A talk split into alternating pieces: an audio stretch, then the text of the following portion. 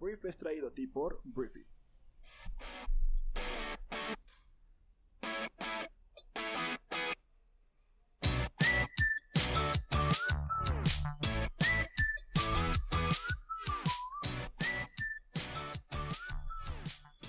Muy buenos días, muy buenos días Briefers, bienvenidos a esto que es el Brief, el programa en el cual te puedes informar con las noticias más importantes del mundo en cuestión de minutos. Yo soy Arturo Salazar, tu anfitrión y uno de los fundadores de Briefy. Y bueno, Briefy, Briefy, ¿qué es Briefy?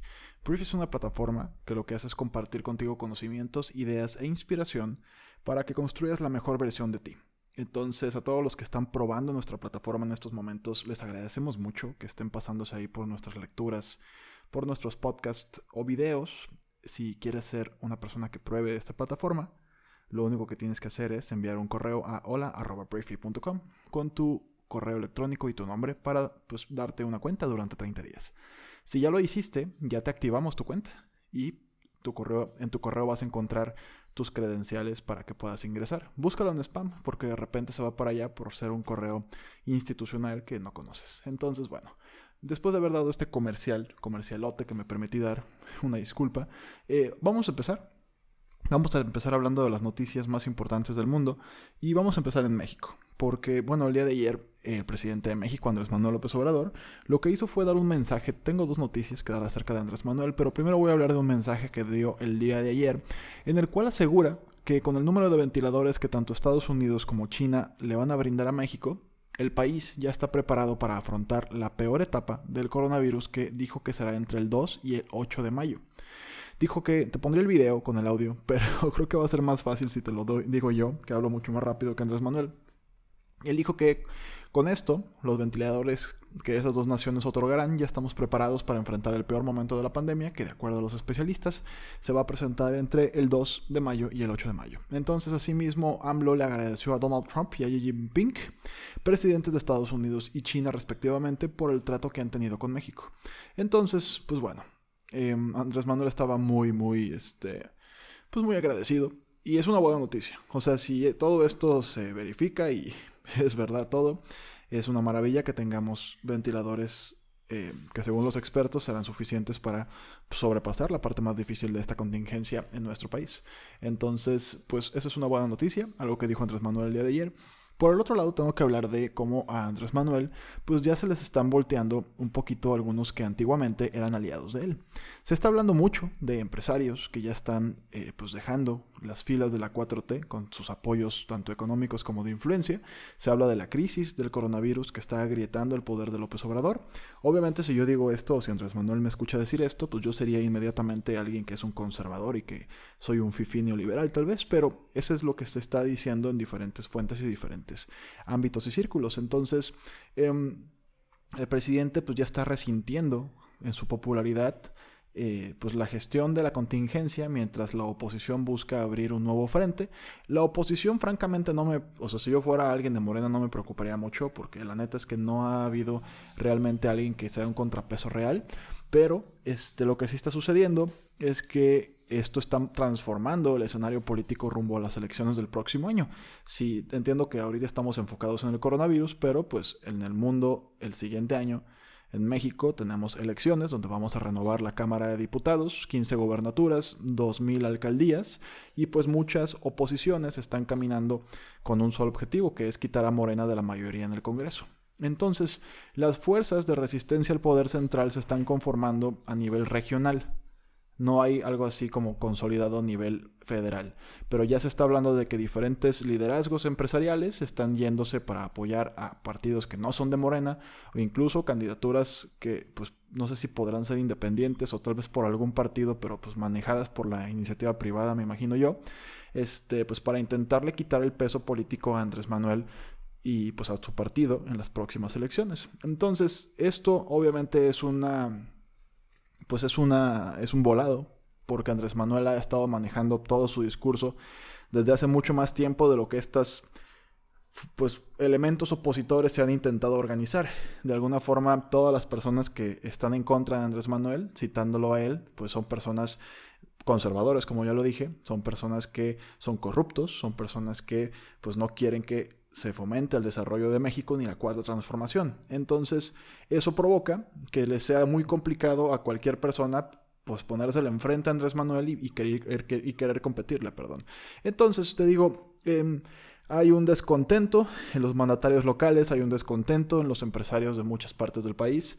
La realidad es que solamente si tienes un poder económico muy grande, eres capaz de pues, poder negociar algo con Andrés Manuel López Obrador o con su equipo. Este, entonces hay tanta inconformidad que se va a empezar a gestar ahora este, pues esto, eh, que es una oposición pues mixta, no muy organizada y regional.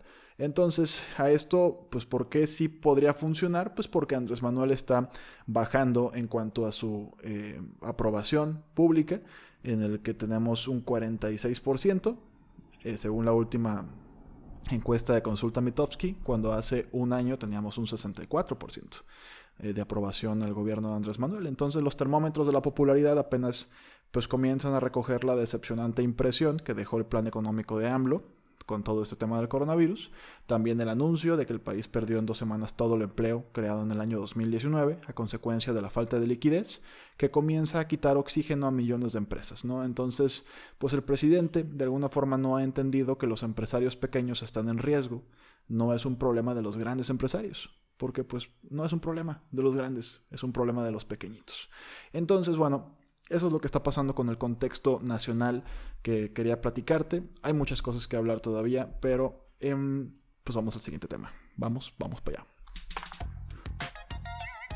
Y alguien que también tiene problemas con sus gobernadores es el presidente más naranja del mundo, el señor Donald Trump. Porque Donaldo, como le decimos aquí en Briefy, em, Donaldo pues trae en contra a diferentes gobernadores de estados clave, de estados muy importantes en cuanto a, pues tanto en población, obviamente también en cuanto a voto que pues no están muy seguros de que pues deban reactivar la economía todavía. Lo que está pasando es que Donald Trump está alentando a diferentes pues zonas del país a manifestarse. Hay protestas en distintas ciudades de Estados Unidos, Estados Unidos, convocadas pues sobre todo por seguidores de Donald Trump, que desafiaron el fin de semana las medidas de confinamiento por el coronavirus para presionar a los gobernadores a que pongan fin a las restricciones que están paralizando la economía. En Austin, por ejemplo, la capital de Texas, albergó la concentración más numerosa el sábado por la mañana. Eran apenas unos cientos de personas con la parafernalia habitual del universo Trump. Era pues bastante normal. Se veía de lejos, sabía que eran pro-Trump, pues. Y pues se rebelaron contra unas medidas que son apoyadas por municipios, estados y el gobierno federal. Y bueno, el tema aquí es que han sido alentados por el presidente en persona porque ha estado cuestionando a Donald Trump que pues ya es hora de que comiencen a reactivar la economía. Y este fin de semana fue, fue crítico para este tema porque Donald Trump ya ha venido diciendo que, o sea, el discurso de Donald Trump en estos momentos es, no es mi culpa este desmadre. O sea, este, este desmadre económico no es mi culpa, las muertes no son mi culpa, nada es mi culpa. Para el tema de las muertes está culpando a China, por el manejo que le dio a su pues a su pandemia, no a su pandemia todavía, a pues a sus infectados en China, está culpándolos a ellos y ha recibido el apoyo de Australia, que quiere una investigación independiente para que se para que se investigue pues qué hizo la OMS y China para pues fracasar tan rotundamente en la contención de este virus. Este, también Reino Unido, me parece, y Francia también están pues, ya dudando acerca de pues, qué fue lo que hizo China y cómo fue que esto se puso así de mal. Y de alguna forma esto le ha dado oxígeno a Trump para poder seguir diciéndolo, ¿no? O sea, ha empezado a decir cómo la reacción de China ha sido muy decepcionante. Entonces la atención que le ha puesto se le ha echado la culpa en el tema de la pandemia a China. Lo cual le da oxígeno y le da tiempo para poder tal vez reactivar la economía. La realidad es que es culpa por completo del gobierno de Estados Unidos. Lo que sucede en Estados Unidos, ¿no? El hecho de que hayan ignorado durante tanto tiempo, eh, pues el no querer hacer el confinamiento, el no querer Em, pues de alguna forma prohibir los vuelos internos, o sea, una serie de medidas que tardaron mucho en llegar en Estados Unidos, impulsadas por una, pues la realidad es que era una desacreditación por parte de Trump al virus, de que no pasaba nada, de que no pasaba nada y de repente eres el país con más muertos en el mundo, que tienen más de 40.000 personas fallecidas en Estados Unidos tristemente. El día de ayer llegaron a ese hito. Entonces, el tema ahorita, si lo aterrizas, también el tema económico, es que Trump le dijo a los gobernadores, bueno, ustedes tienen la facultad de abrir o reabrir sus economías, porque es la realidad, lo que dice la ley. Entonces, este, pues Trump como que está dejando a los factores correr y está nada más funcionando como una especie de avivador de, de, este tipo de personas que se manifiestan para que reabran la economía de un estado y los gobernadores pues no están de acuerdo. Gobernadores en Estados Unidos pues no están de acuerdo en reabrir rápidamente sus economías porque pues de alguna forma no están seguros de que vayan a librarla en temas de salud y esto podría ponerse mucho peor. Entonces, este lo que dijo, por ejemplo, Andrew Cuomo, el gobernador de Nueva York, es que si los datos se mantienen y esta tendencia se mantiene, eh, han superado el punto más alto y todas las indicaciones en este punto son que estamos en un descenso y si el descenso continúa no va a depender de lo que hagamos, ¿no? Porque pues ya se van a pues se van a librar de esta pandemia. Nueva York es un tema que está muy calientito, está a la baja, pero pues de alguna forma sigue siendo la capital global de las muertes del coronavirus, ¿no? Entonces, los gobernadores quieren más pruebas para poder detectar el virus y ese es el tema. O sea, el tema es esta lucha de poderes y esta carrera contra el tiempo que trae Trump, porque él quiere obviamente que lo antes posible puedan reactivar la economía, que lo antes posible puedan también reactivar los meetings políticos, porque él pues, se quiere reelegir en noviembre. Entonces, eso es lo que está viviendo Estados Unidos en estos momentos, una campaña pues política paralela a una pandemia y yo creo que pues una negligencia muy grande por parte pues, del presidente para manejar esto, ¿no? Entonces eso es lo que está pasando por allá. Hablando de Nueva York, que quería darte una noticia que a mí se me hizo pues muy linda y, muy padre y cómo el mundo está cambiando definitivamente hacia lo digital. El que ya acabo de mencionar, el gobernador de Nueva York, Andrew Cuomo, eh, dijo el sábado que le van a dar permiso, van a permitir que puedas casarte obviamente frente al Estado civil, pues frente al gobierno, em, de vía remota, por Zoom o por cualquier tipo de, servicio de videoconferencia. Entonces, pues lo que dice Cuomo es que ahorita no hay una excusa para pues evitar las uniones maritales de las personas. Si lo quieres hacer por Zoom, pues que lo hagas por Zoom, ¿no? Entonces se me hizo algo muy fregón.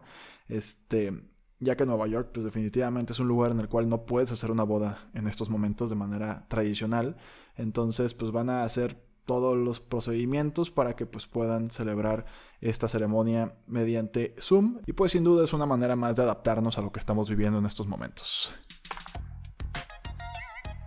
Otra compañía de la que quiero hablar es de Facebook, porque bueno, Facebook em, está lanzando o está preparando una plataforma, una, una app más bien, que quiere competir con Twitch y con YouTube para todo lo que es el streaming de gaming.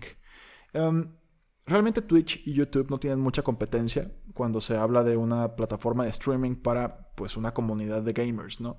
Que esto es algo que si nunca lo habías escuchado sucede. O sea, hay muchísima, hay una industria enorme atrás de la gente que está televisando, por así llamarle, en vivo su manera de jugar algún videojuego. Puede ser Fortnite, puede ser League of Legends, puede ser muchos, muchos juegos.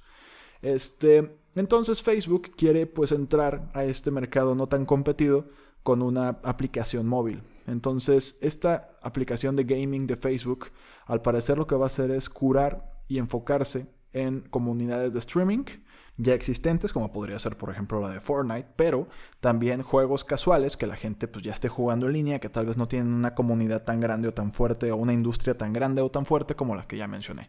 Entonces, según los informes, la aplicación que se presentará el 20 de abril solo estará disponible en dispositivos Android por lo pronto, y la compañía tiene planes de lanzar la aplicación para dispositivos iOS una vez que Apple la apruebe. Entonces, bueno, em, Todavía falta mucho que decir de este tema, pero los medios de comunicación que revisamos todavía, más bien Facebook no le había contestado las preguntas adicionales a los medios de comunicación, entonces ahí la tenemos que dejar. Y hablemos de gente que está poniendo su granito de arena para hacer más pasadera esta pandemia. Y tenemos que hablar de la banda de rock inglesa Pink Floyd, que anunció una serie gratuita de conciertos en streaming de YouTube. Y bueno, la transmisión comenzó de hecho el viernes en el canal de YouTube de la banda con Pulse, que bueno, la película de 22 canciones de Pink Floyd de 1995 fue grabada en el Earl's Court de Londres durante la gira Division Bell. Y bueno, presenta la primera actuación filmada del álbum completo Dark Side of the Moon. Y bueno, la banda anunció la serie que incluirá algunos materiales inéditos nunca antes vistos en una publicación de Facebook. Y pues le deseo a los fanáticos en, estos tiempos difíciles pues una pronta recuperación de su vida habitual, ¿no? Entonces esto ya está, si lo ves en la parte de los 90 minutos de Pulse ya lo puedes checar en el video, en el canal de YouTube de la banda. Entonces pues si eres un fanático de Pink Floyd, vete directito para allá. Y algo que también sucedió el día de ayer, que no es ningún tipo de caridad ni, ni actividad, pero sí es, distracción, es que eh, salió el documental de ESPN que se llama The Last Dance, que se estrenó el día de ayer por la noche. Eh, los primeros dos episodios del documental de 10 partes de ESPN narran la eh, historia de Michael Jordan, el famosísimo basquetbolista y los Chicago Bulls durante la temporada de 1997 y 1998 de la NBA. Em, y bueno, se estrenó todo esto el día de ayer y ha sido muy esperada esta serie. Va a contar con imágenes nunca antes vistas, tomadas durante la temporada, que terminó en el título final de la dinastía de los Bulls en su segunda serie de tres campeonatos consecutivos em, de la década. Ya después de esto creo que siguieron los Lakers con los tres de Kobe y Shaq, o dos de Shaq, no estoy muy seguro. Pero el tema es que esto también ya salió y mediáticamente se va a estar hablando mucho de esto, entonces para que estés preparado. Y voy a hablar del Papa Francisco porque ayer el Papa dio un mensaje que pues yo creo que fue pues muy atinado eh, a pesar de que estés o no a favor de la iglesia, el Papa dio o pidió el domingo em, pues una visión integradora del mundo después de la crisis del COVID-19, diciendo que avanzar sin solidaridad mundial o excluir a sectores de la sociedad de la recuperación provocaría un virus aún peor. Em, el Papa de entrada pues salió del Vaticano por primera vez en más de un mes y pues dio una misa en una iglesia pues casi vacía, a unas pocas manzanas, eh, para celebrar el Domingo de la Divina Misericordia. Si eres católico sabes de qué estoy hablando. Entonces, bueno, lo que dijo es que ahora mientras esperamos una lenta y ardua recuperación de la pandemia, existe el peligro de que olvidemos a los que se han quedado atrás, refiriéndose obviamente a las personas menos favorecidas. El riesgo es que entonces nos golpee un virus aún peor, el de la indiferencia egoísta. Entonces, un virus propagado por el pensamiento de que la vida es mejor si es mejor para mí y que todo estará bien si está bien para mí. Entonces, a mí me pareció pues un, discurso acertado, obviamente aventando la piedrita a los líderes del mundo, que pues no enfocan sus esfuerzos únicamente tal vez en clases más privilegiadas de la población y que no se olviden también de las personas que en países como México conforman el grosso de la población en nuestro país, que son las personas pues de salarios bajos o pobres. Entonces, eh, pues espero que resuene y espero que, pues ahí ya no sé, o sea, y de repente digo, bueno, el Papa, ¿quién le habla? ¿No? O sea, el Papa obviamente le habla al político, pero creo que también el Papa le habla, pues también al ciudadano tal vez de bajos recursos, ¿no? En el cual, pues el Papa está alentando esto con lo que ellos también están de acuerdo y pues la idea es que también exijan entonces a sus gobiernos que pues les, les den, ¿no? O sea, les, les ayuden o les echen la mano para sobrepasar esta crisis lo mejor posible.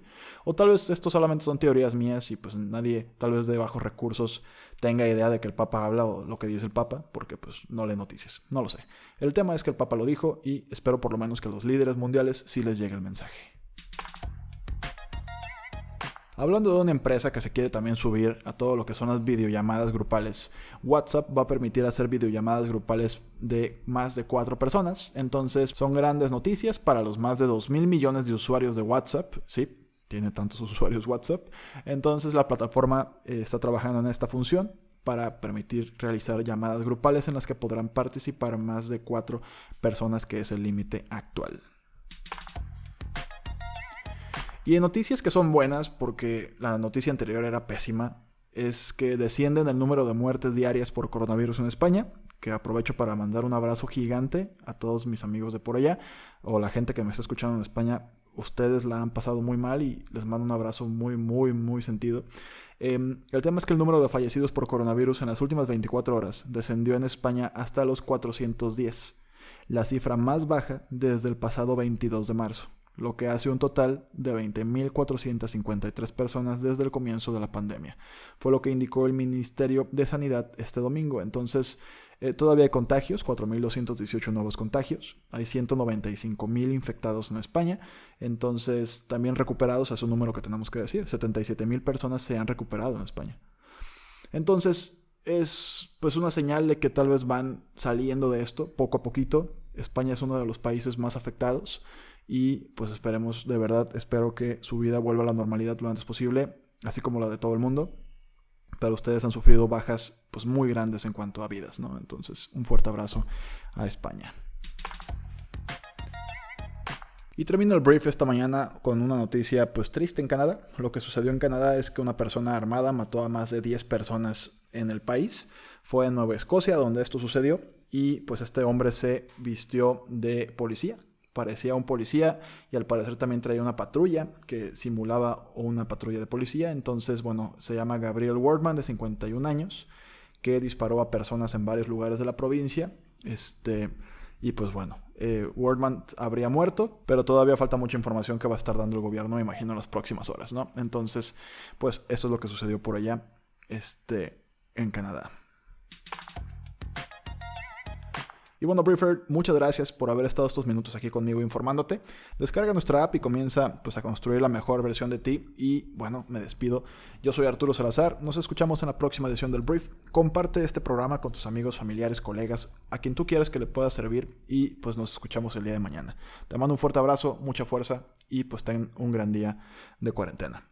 Adiós.